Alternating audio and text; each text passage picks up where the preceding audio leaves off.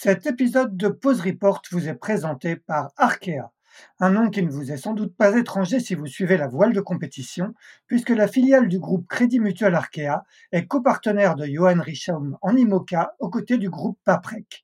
Le double vainqueur de la solitaire du Figaro s'alignera fin octobre sur la Transat Jacques Vabre Normandie-Le Havre avec Yann Eliès à bord d'un bateau dernier cri Paprec Arkea avant de s'attaquer à son premier Vendée Globe l'année prochaine. Arkea, acteur bancaire du développement des territoires, est également le partenaire titre de l'Arkea Ultime Challenge Brest, dont le départ sera donné le 7 janvier 2024 de Brest. Un rendez-vous qui est particulièrement attendu puisqu'il verra cinq pionniers se confronter pour la toute première fois sur une course autour du monde en solitaire et en ultime.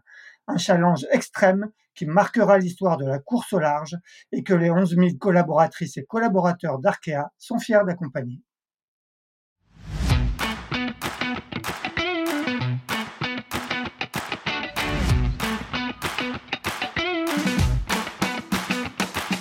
Bonjour, vous écoutez Pause Report, le podcast qui décrypte et analyse chaque semaine l'actualité de la voile de compétition. Pause Report est produit par Tip Shaft, le média des professionnels et des passionnés de voile de compétition.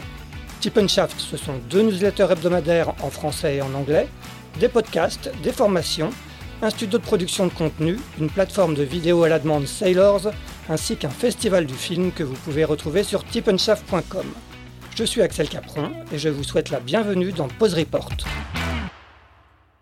Bonjour à tous et bienvenue dans ce 137e épisode de Pause Report, le podcast hebdomadaire de Tip qui explique, décortique, décrypte et analyse l'actualité de la voile de compétition sous toutes ses coutures en compagnie des meilleurs experts. Nous sommes le vendredi 20 octobre, il est exactement 11h27. Nous enregistrons avec un peu d'avance parce que le planning de notre invité sera particulièrement chargé à partir de ce week-end, puisqu'il fait partie des 190 marins qui, dimanche 29 octobre, prendront le départ de la Transat Jacques Vabre Normandie-Le Havre. Pour lui, ce sera sur un ultime. Il fera équipe avec Thomas Rouxel. Vous l'avez bien sûr reconnu. Il s'agit de Thomas Coville, skipper de Sodebo Ultime 3, qui est déjà arrivé au Havre. Salut Thomas. Salut. Thomas, merci d'avoir répondu à, notre invitation. Euh, avant d'échanger avec toi, un rapide focus pour ce qui est de la classe ultime sur cette 16e édition de la Transat Jacques Vabre. Cinq trimarans seront au départ, les cinq mêmes d'ailleurs qui ont participé à, l'édition précédente il y a deux ans, à savoir dans l'ordre du classement de 2021, le Maxi Edmond Rothschild, SVA Lazartig, Banque Populaire 11, Actual Ultime 3 et Sodebo Ultime 3.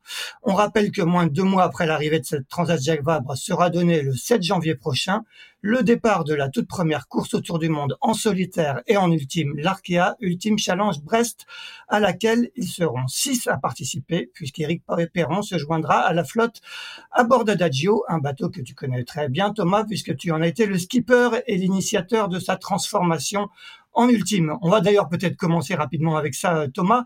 Euh, un mot sur ce bateau, ça doit te faire plaisir, euh, toi qui en a été justement l'initiateur de la transformation de, c'est l'ancien poulain d'Olivier de Kersozon, de le voir revenir sur cette course, sur l'Arkea Ultime Challenge Brest.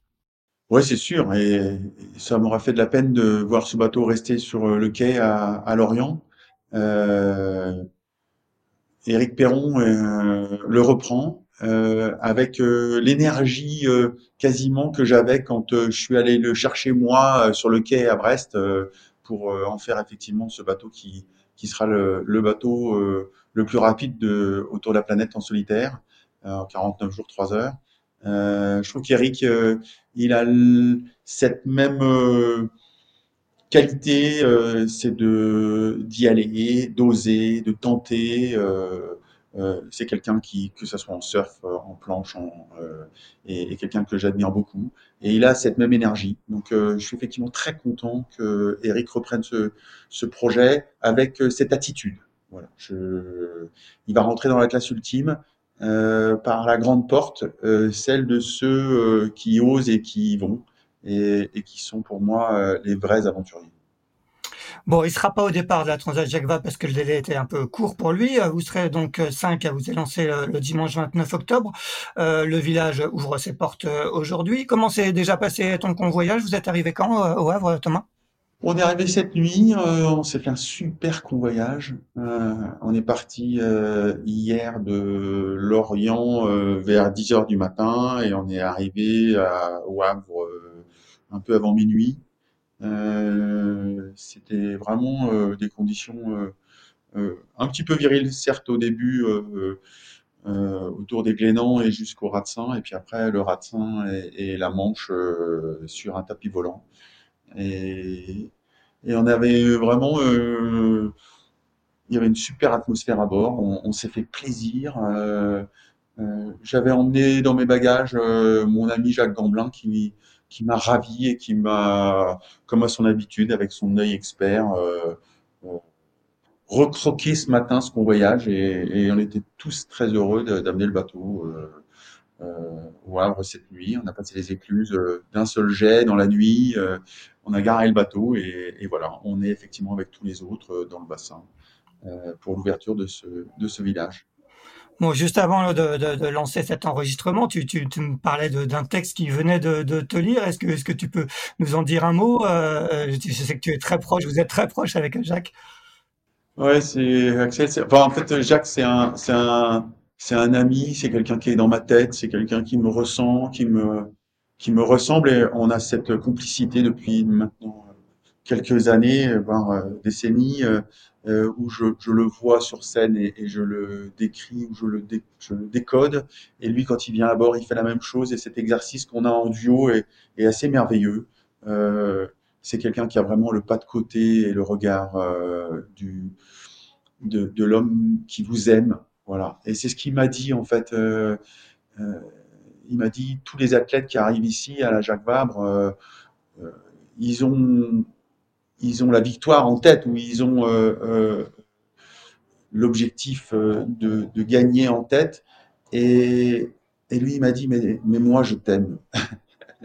Moi, je t'aime inconditionnellement euh, euh, parce que tu es là, parce que tu es arrivé dans le bassin, parce que je, je vois et je suis abasourdi quand je vois la vitesse à laquelle ça va, de ce qu'il a fallu faire pour arriver avec Sodebo dans ce bassin euh, à cette vitesse-là et que tout ce travail avec tous les gens qui sont autour de toi fait que je, je, je, t'aime et je, je suis... Euh, euh, c'est ça d'abord que j'ai envie que tu gardes, Thomas, quand tu arrives ici et, et, quand tu prends le départ et, et, euh, et la victoire, c'est ça avant tout. Et, et, quand il a des mots comme ça, euh, euh pour un athlète qui arrive euh, dans, euh, que ça soit dans la chambre d'appel ou que ça soit dans un stade ou que ça soit pour euh, quand il va se jeter dans un bassin ou quand il est, c'est ces mots-là dont on a besoin quand on a un ami à côté de soi et, et, et qui vous rassure et, qui vous enveloppe dans quelque chose qui effectivement est inconditionnel.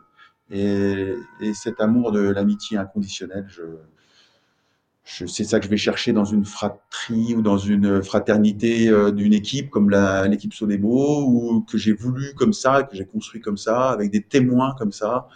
Euh, c'est ça que j'ai voulu aller chercher en, en, continuant et en gagnant avec Jean-Luc Lélias et, et, là en continuant et, et en allant chercher euh, Thomas Rouxel avec qui on n'avait pas fini une histoire. C'est tout ça, c'est lié dans ma tête et c'est lié dans ma manière d'être. Et, euh, et je, voilà, je le vis comme ça, grâce à des, des, des grands témoins pour moi que sont Jacques Gamblin, entre autres.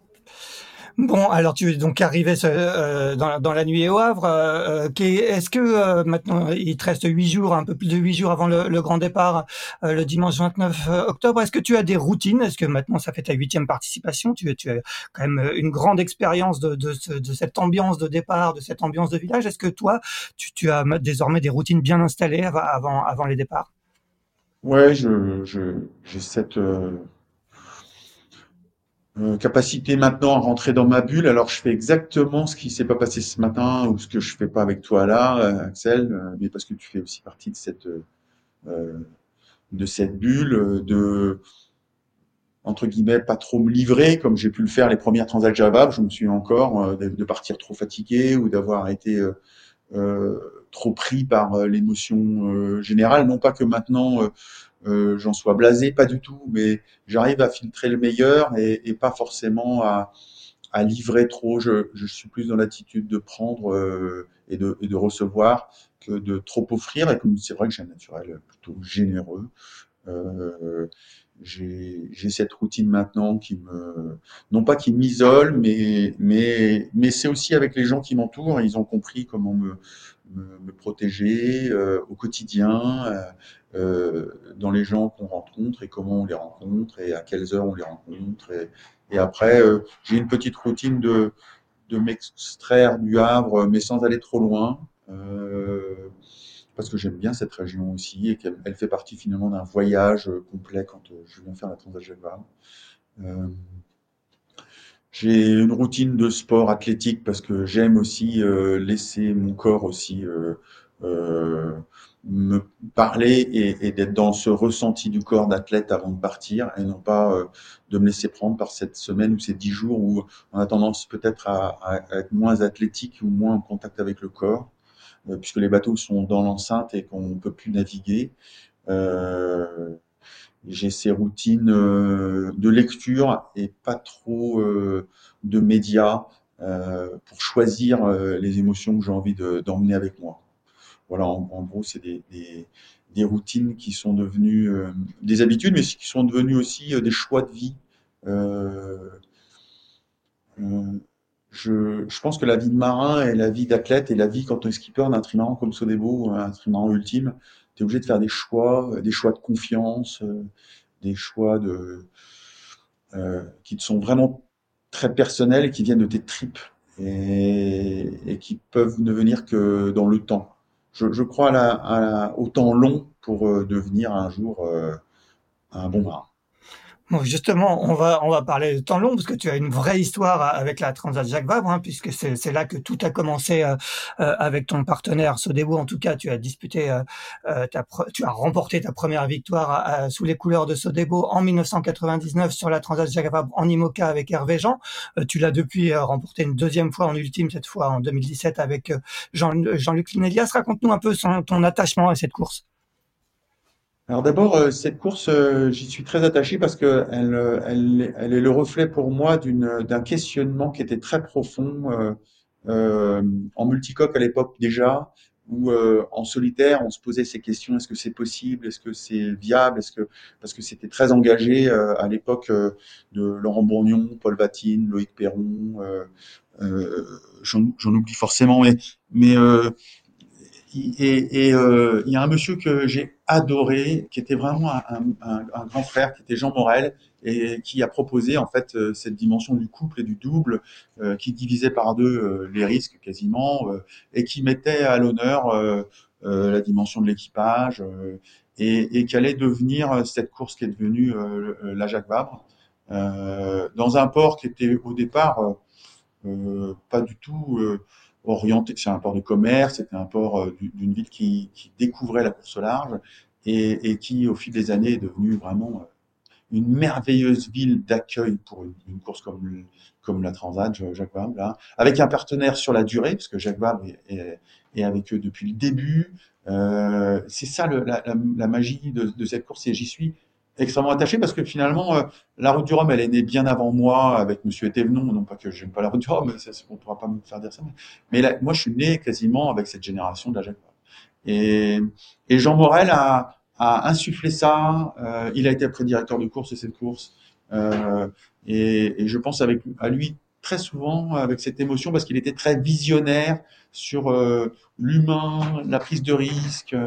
Euh, il avait cette légitimité et, euh, je retrouve tout ça aujourd'hui avec, euh, alors pour le coup, ça s'est étouffé énormément, euh, avec des classes très différentes maintenant, la classe 40 qui est sublime, vraiment.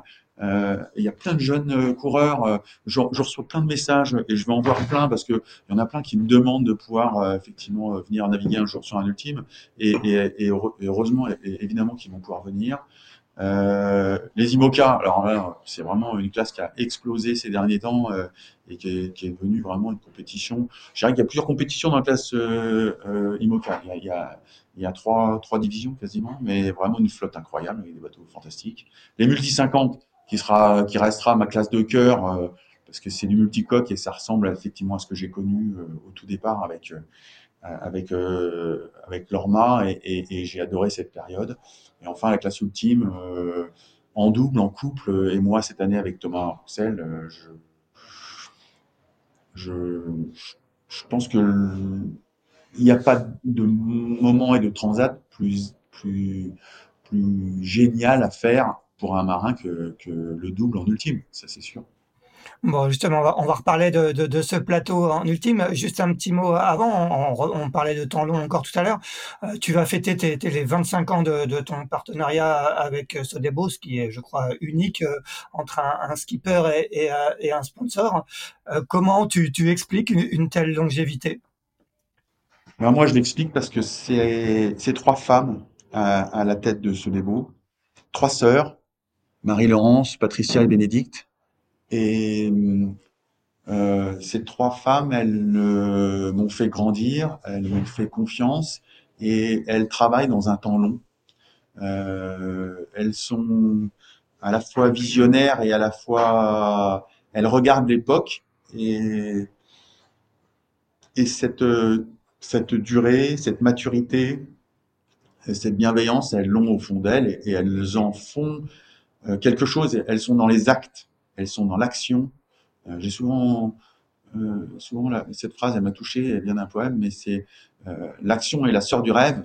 Euh, moi, j'avais un rêve et, et, dans les actions qu'elles ont menées pour m'y amener, pour que petit à petit, avec ce on soit là, c'est pas que c'est effectivement sur un temps long ce, ce, partenaire. Mais on retrouve Jacques Barbe, hein, on retrouve des gens comme comme ça euh, dans une fidélité, dans une dans un engagement l'engagement chez elle, l'indépendance dans l'engagement, c'est ça qui fait euh, que ça dure entre nous. Alors, pour autant, ça a été euh, avec des hauts, des bas, des très bas, euh, des conversations difficiles, des doutes, des explications, mais mais c'est notre message aussi avec Sodebo, c'est cette durabilité dont on a besoin pour pour avoir confiance. Un athlète, il a besoin de confiance dans le temps, il a besoin de se faire confiance et il a besoin euh, effectivement de, cette confiance pour arriver à la victoire. Je, pense que c'est notre mot de, cette durabilité et de début en général. Bon, pour cette huitième participation, tu, vas te lancer donc sur Sodebo Ultime 3, un bateau que tu as fait beaucoup évoluer cette année avec un, chantier qui a duré euh, euh, quasiment six mois, hein, de, mars à, septembre. Est-ce que tu peux nous détailler un peu ce qui a été fait et quelles étaient un peu les, ambitions de ce chantier? Effectivement, notre chantier de, cette année, c'était un chantier d'évolution après euh, euh, le rendez-vous euh, de la route du Rhum. La route du Rhum, c'est toujours un, rendez-vous très attendu avec un cycle de la route du Rhum. Et, souvent, après la route du Rhum, on rentre et puis on, a tellement tout donné sur la route du Rhum qu'on on, s'arrête un peu. et là, j'ai une équipe derrière moi, Yves Mignard, Jean-Christophe Moussard, euh, Thierry Douillard à l'époque, euh, euh, qui est parti sur la coupe maintenant, mais Thomas Salmout, ils sont arrivés à l'arrivée de, à Pointe-à-Pitre et, ils étaient comme moi contents du duel et à la fois ils avaient vraiment analysé très vite qu'il nous manquait euh, notamment dans les phases de décollage, parce que ces bateaux sont venus vraiment et véritablement des bateaux volants, euh, et c'est dans ces phases-là de décollage et de démarrage du décollage que beaucoup se jouait en stratégie et qu'on avait euh, un déficit. Donc plutôt que de mettre à terre tout de suite, on a remis le bateau en condition de, de, compétition.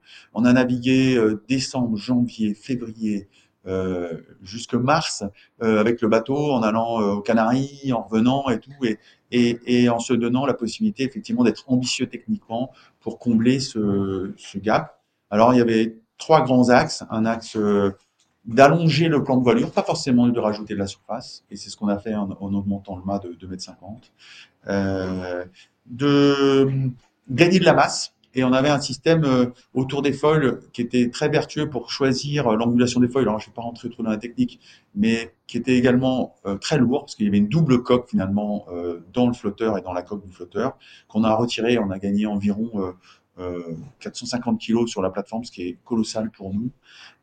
et la troisième axe, c'était effectivement repousser l'axe de du plafond de verre qu'on a tous aujourd'hui, qui est la cavitation quand on dépasse les 40 ou 45 nœuds aujourd'hui sur ces bateaux. Et, donc, euh, ce chantier, on l'a mené euh, effectivement tout cet hiver et, été euh, pour arriver aujourd'hui avec un bateau transfiguré, très ambitieux pour une fois. Alors qu'on est souvent aussi un, projet assez sage, assez pondéré. Parce que humble par rapport à, à la technique et, et, et, par rapport à ce qu'il faut être fiable sur l'eau. Donc, euh, pour une fois, on est ambitieux dans nos choix et, et ça se sent et ça se voit. Et, justement, est-ce que tu, euh, par rapport au bateau que, que tu avais sur, sur la route du Rhum il y a un an, est-ce que tu, tu, peux nous en dire un peu plus sur les, sur les gains de, de, toutes, de toutes ces optimisations? Alors, on ne s'est pas confronté euh, parce qu'on a eu, dans une séance d'essai, euh, on a cassé une dérive. Donc, on fait partie du petit cercle euh, avec euh, Benjamin de Rothschild et, avec Banque Populaire de ceux qui ont cassé une dérive. Mais je a les articles, ils ont cassé un foil. Enfin voilà, on, est pionniers tous et on est tous euh, logés à la même enseigne. Et, et, ça nous a empêché d'aller nous confronter le week-end d'après à l'Azimut. C'était pas voulu. Par contre, on préférait, comme vous l'avez gentiment dit, Ronan Lucas, le, manager de Banque Populaire, qu'on avait eu le talent de le faire à l'entraînement et pas en course. Euh, on n'a pas pu se confronter. Par contre, sur les chiffres, oui, on, on est sur des pourcentages euh, et surtout sur des vitesses de décollage où on a gagné 2 à 3 nœuds euh, sur les vitesses de décollage. Mais dans ces vitesses de décollage, forcément, euh, il y, a, y, a, entre guillemets une bosse dans notre polaire, c'est-à-dire dans les performances qu'on peut avoir quand vous décollez. En gros, euh, il y a 20 à 25% de gain de vitesse et ça, on, on l'a décalé dans le temps et on, décolle beaucoup plus tôt. Euh, dans, dans, des vents de 11, 12 nœuds, 13 nœuds max, alors qu'avant on était plutôt, euh, on décollait vers 15, 16, 17 nœuds. Euh, ce qui est, ce qui est en, plus, ce qui est doublement vertueux, c'est que c'est plutôt plus facile à, à, gérer quand il n'y a pas beaucoup de vent et pas beaucoup de mer. Donc euh, les gains sont très intéressants dans des conditions faciles. Et ça, ça nous intéresse. Et ça nous intéresse aussi dans toutes les phases de transition, dans ces grands parcours comme la Jacques Vabre ou comme le Tour du Monde, où dans ces moments-là, dans la transition, on, est capable effectivement de faire maintenant euh, la différence et d'aller chercher les meilleurs. Donc euh, l'analyse qu'on a eue et la stratégie qu'on a eue post-route du Rhum nous a amené au bateau qu'on a aujourd'hui. Et c'est cette réactivité, cette réaction, euh, cette pugnacité dans la mise au point qui, je pense, aujourd'hui va payer et, et, avec Thomas, on est hyper content du bateau aujourd'hui. Mais on ne s'est pas confronté et, il faut se confronter avant de pouvoir parler de, de chiffres ou de, de réelles performances. Il n'y a que la confrontation et, la, la victoire à la fin qui permet de, de dire on est meilleur ou on ne l'est pas. Oui, bien sûr. On, on rappelle que, que, quand, tu as, quand vous aviez conçu ce bateau, il devait y avoir un, un tour du monde en solitaire euh, fin 2019. Le bateau été mis à l'eau euh, au printemps 2019, si je me souviens bien. Donc vous aviez été euh, relatif, tu l'as expliqué plusieurs fois, sage dans, dans sa conception en, en, en, pensant le faire évoluer par la suite, ce qui explique qu'il a été peut-être un peu moins performant euh, que, que, ses rivaux ces dernières années. Est-ce qu'aujourd'hui, euh, avec ces optimisations, même si on va bien évidemment attendre cette confrontation, tu, tu as l'impression que tu es maintenant au même niveau Ouais, après, on, voit que ça s'est énormément resserré. Euh, je rappelle juste que chacun a eu cette, euh, euh, ce temps de croissance. Le, bateau qui a été très emblématique ces derniers temps, euh, Edmond Rothschild, a, vraiment eu un temps long, puisque nous, on l'a battu à sa première Jacques Vabre, parce qu'effectivement, il était encore en période d'essai. Euh, Populaire, ils ont mis beaucoup de temps aussi à mettre au point et, et, et c'est fastidieux. Plus on est pionnier, plus on est sur des grands bateaux et des gros bateaux, plus les phases de mise au point sont difficiles et, et laborieuses quelquefois, parfois, mais, mais elles sont nécessaires. Euh, nous, c'était vraiment un cahier des charges qu'on avait de pouvoir effectivement, sur encore une fois, sur un temps long, pouvoir euh, mettre au point sans, prendre de risque de tout casser ou de tout perdre. Euh, donc, euh, c'est une logique aussi, c'est une stratégie. Alors, c'est, difficile à, accepter quand, quand on gagne pas ou quand on est effectivement à la dernière Transat Java avec Tom, on est en tête au Cap Finistère avec un avec une, vraie navigation différente et, et on sentait déjà qu'on était capable. Hein. On, avait vraiment. Alors après, on touche entre juste avant d'arriver à Madère, et là, ça nous coupe les ailes. Et on, est resté, resté, sur cette frustration. On avait quand même voulu finir parce que c'est dans notre ADN de, de, partenaire que d'aller jusqu'au bout. Euh, mais mais toutes les histoires de ces trimarans et, qui après emmènent toute une flotte ou tout un bassin, euh, elle est elle est dans ce temps long où elle est en tous les cas euh, dans cette prise de risque d'oser, de continuer, d'avancer, euh, d'expérimenter. Euh, on a essayé d'y construire un cadre avec la classe ultime pour que ça soit pas non plus complètement euh, délirant ou fou. Et, quelquefois, ça amène à des conversations difficiles, hein, mais c'est normal. Je veux dire, chacun d'entre nous, par contre, a connu ça. Mais je suis plutôt fier de ça. et c'est le sucre d'un pilote aujourd'hui dans un sur un bateau comme Sodebo. C'est d'analyser, comprendre, garder ses émotions et ses sensations. Et ça, un, un, copilote comme Thomas Rouxel est extrêmement précieux pour ça. C'est vraiment, euh, je, je, je l'ai choisi, il, m'a choisi et, et euh, le thème de notre Jacques Vabre à tous les deux, il est venu de, d'une conversation avec lui où lui, il est effectivement, il revenait d'un, d'une course euh, en, alors pour le coup là en volo 65 pas franchement c'est plutôt des camions hein, euh, et, et, il revenait en me disant euh, j'ai pris un plaisir incroyable à barrer. On a gagné parce que je me suis fait plaisir à barrer. Moi je suis un, un barreur et j'ai besoin de ça euh, de faire parler de d'avoir mes des émotions et des sensations. Et, et euh, j'ai retenu ça et je me suis dit il a raison euh, dans, au moment où on est de Sodebo, les, les émotions, les sensations, c'est ça qui va euh, nous rendre meilleurs et, qui doit reprendre aussi euh, le pile ou, sur la pile des, priorités, euh, ce qui va nous faire gagner le, supplément d'âme qu'on a quand on est un athlète sur un bateau comme ça. Le choix de, le reconduire entre guillemets sur, cette édition de, la Jacques il s'est imposé logiquement pour toi? Encore une fois, c'est, ça se tient et c'est, c'est vraiment construit. Hein. Euh, euh, euh quand j'ai gagné avec Hervé Jean, euh, j'ai, gagné parce qu'on était sur un temps long. On avait fait York, San Francisco ensemble. On s'était rencontrés sur un Jules Verne avec Olivier de Kersauzon. on avait fait la même Whitbread quand moi j'étais sur Dijous et lui il était sur, je ne sais plus sur quel bateau, mais c'est sur Brooksfield. voilà, on se connaissait très bien. alors pour le coup, à ce moment-là, c'était plutôt un grand frère. Euh, quand euh, je gagne à Jacques Vabre avec euh, Jean-Luc Nélias, c'est un temps long aussi. c'est quelqu'un avec qui j'ai été en concurrence longtemps en Norma et, qui était quelqu'un que j'admirais beaucoup sur la méthode. et puis il est rentré dans le projet Sodebo avec cette méthodologie et, et, et j'ai vraiment, je lui ai laissé une place dans notre groupe où, où, de son aura et il, en a fait quelque chose qui me rassurait, qui était vraiment euh, très prégnante et, après m'avoir routé euh, plusieurs fois et jusqu'à 42 jours 3 heures autour de la planète, euh, on va gagner cette Transat Jacques Vabre euh, après avoir fait l'Atlantique aussi en 4 jours 3 heures. Donc vraiment sur un temps long et ça a été une, course géniale. L'arrivée, ce sera une des plus belles émotions de, toute ma vie, de, de voir Jean-Luc ému de gagner et qu'on gagne ensemble, parce que c'est une vraie, une vraie belle histoire d'homme. Et puis euh, euh, Thomas Rouxel arrive sur cette tentative de Jules Verne qu'on fait ensemble, euh, où, Jean-Luc nous routait, et je, capte chez cet homme une sensibilité, des sensations, des moyens de, régler le bateau qui, me font progresser, qui me font me questionner. Et euh, la dernière fois, encore une fois, quand on est en tête au Cap Finistère, euh, on est dans le match, quoi. Et je sais qu'avec Thomas, on, est toujours dans le match parce que c'est un compétiteur. Et, euh, je crois que je lui ai laissé petit à petit aussi une place, parce que lui, alors contrairement aux autres, il faut aller doucement avec lui, il faut lui laisser du temps aussi. et je l'ai beaucoup écouté. je l'ai beaucoup regardé fonctionner et ça m'a plu de me voir euh, euh, être à l'écoute pour moi progresser à mon tour grâce à quelqu'un comme Thomas Rouxel. Euh, donc c'est un c'est un, choix très mûri, mais encore une fois dans un temps long, dans des histoires que j'aime particulièrement. Pour finir sur euh, sur sur cette Transat Jacques Vabre, euh, donc euh, plateau de cinq bateaux. Jusqu'ici, le, bateau dominant que tu citais tout à l'heure, le Maxi Edmond Rothschild, qui a remporté les, dernières épreuves, la dernière édition, la Route du Rhum l'année dernière.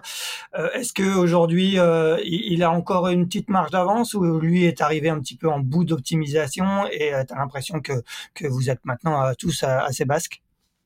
On est tous assez basques et je l'ai dit parce que j'ai cette aussi euh, culture de respecter mes adversaires. C'est un bateau qui nous a tous beaucoup inspirés parce qu'il est très inspirant parce que au départ, je crois que sans être à l'intérieur du projet, euh, Monsieur Rothschild euh, a cru tout de suite au monde volant alors qu'il était un des seuls. Donc euh, un armateur comme celui-là était très inspirant pour toute la classe et, et, le monde entier en général dans le monde volant au large.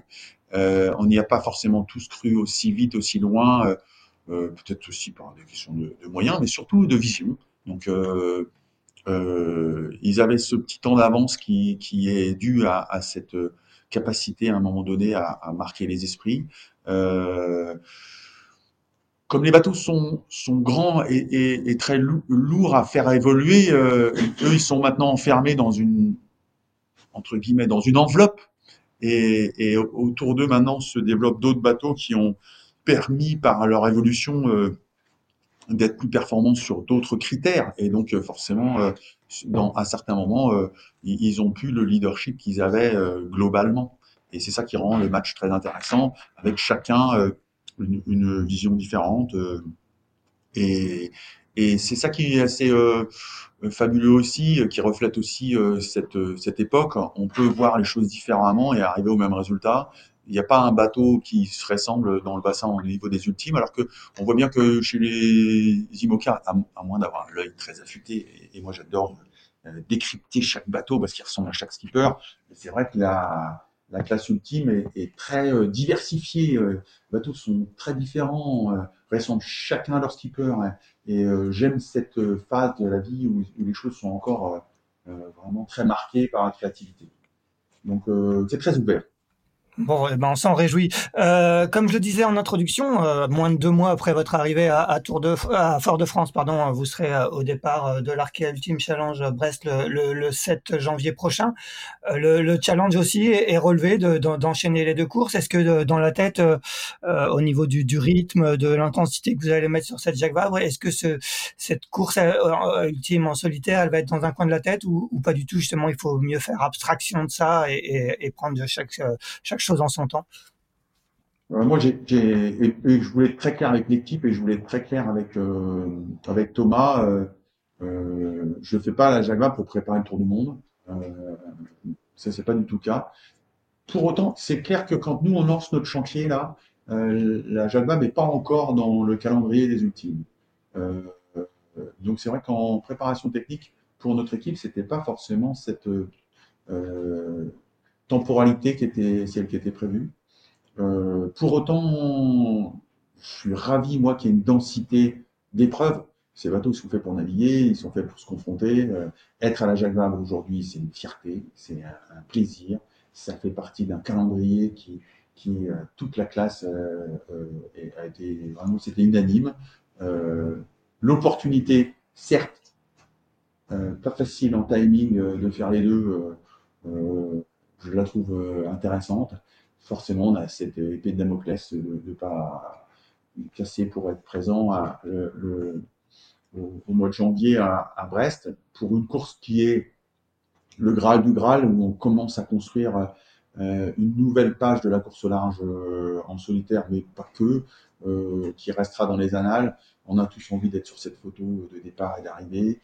Euh, on a ça, nous, depuis 2008, euh, dans, les, dans les cartons avec Patricia Brochard de chez Sodebo, que le terrain de jeu serait la planète, que les trimarans tourneront autour de la planète en solitaire. en 2008, par contre, c'était pas en mode volant, mais mais parce qu'on dépasse le rêve aujourd'hui. Et que moi, une de mes définitions de bonheur, c'est qu'effectivement, on dépasse le rêve. Et l'Arca Ultimate Challenge, là, ça, ça va être effectivement un, moment très très fort euh, pour notre groupe Sodebo, mais pour, euh, encore une fois, euh, notre classe et pour la course au large en général. Euh, je suis dedans parce que je, je vois trop cet endroit. J'y ai fait tellement de records en solitaire ou, ou en équipage pour ne pas être dans la scénarisation ou dans, ces, dans cette dans cette course. Mais euh, je le, elle, ça me nourrit plus que ça aujourd'hui m'occupe l'esprit. Je, je, suis content qu'on ait le bateau qu'on a là, dans ce timing-là, pour euh, pouvoir être effectivement compétitif sur ce Tour du Monde, où ça va être effectivement euh, une, une, très longue course euh, sur la fiabilité, ça c'est sûr, sur le, le dosage humain pour tenir la cadence, et pour autant avoir un bateau euh, euh, versatile pour répondre à toutes les conditions qui vont être à celui d'un tour du monde, c'est-à-dire euh, avoir cette polyvalence.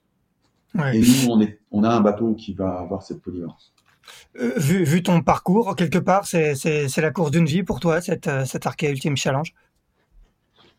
La course d'une vie, non, parce que toutes les courses ont reflété à un moment donné ma vie. Je, me suis toujours senti finalement dans les préparations que j'ai faites de, mes courses ou des records que j'ai faites, euh, j'ai aimé mes tripes à chaque fois et, c'était ça qui me plaisait. Je, me retrouve entier euh, euh, à livrer qui je suis à, ce moment-là euh, pour euh, chaque course.